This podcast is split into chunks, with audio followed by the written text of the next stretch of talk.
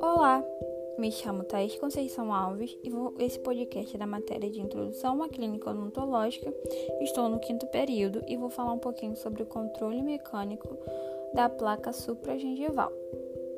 80% das doenças periodontais estão relacionadas ao biofilme dental, toma o principal fator etiológico da doença. Ele forma um fator secundário, que é o cálculo, e assim o paciente não consegue fazer uma higienização adequada, escovando os dentes, passando fio dental e usando limpadores interdentais para prevenir o acúmulo.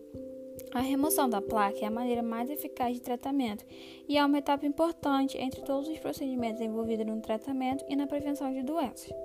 De acordo com a American Dental Association, a ADA recomenda para controle de placa escovar os dentes no mínimo duas vezes ao dia, usar fio dental e escovas interdentais uma vez ao dia para prevenção de gengivite. Inibidores químicos da placa e cálculo incorporados em soluções para bochechos ou dentrifícios desempenham um importante papel para o controle microbiano da placa. Fluoretos dentrifícios e soluções para bochechos são essenciais para o controle da cárie e são comercializados e utilizados como agente coadjuvante às técnicas mecânicas, que é a escovação. A prevenção de acordo com a necessidade individual de cada paciente. Há diversos tipos de escova de dente, a variedade de tamanho, forma, dureza, comprimento, disposição das cerdas. Suas recomendações ideais de escova de dente com cerdas macias de nylon, tamanho do cabo apropriado para a idade e destreza do usuário, que a escova possa ser fácil e corretamente usada, tamanho da cabeça para as dimensões de cada indivíduo. Vale ressaltar que cada caso é um caso, então você deve perguntar ao seu dentista qual seria a sua escova ideal. Há também as escovas de dentes elétricas que são mais eficazes do que as escovas manuais, pois remove melhor a placa e é indicada também para pacientes com dificuldade motora. Há também a limpeza interdentais, que é muito importante.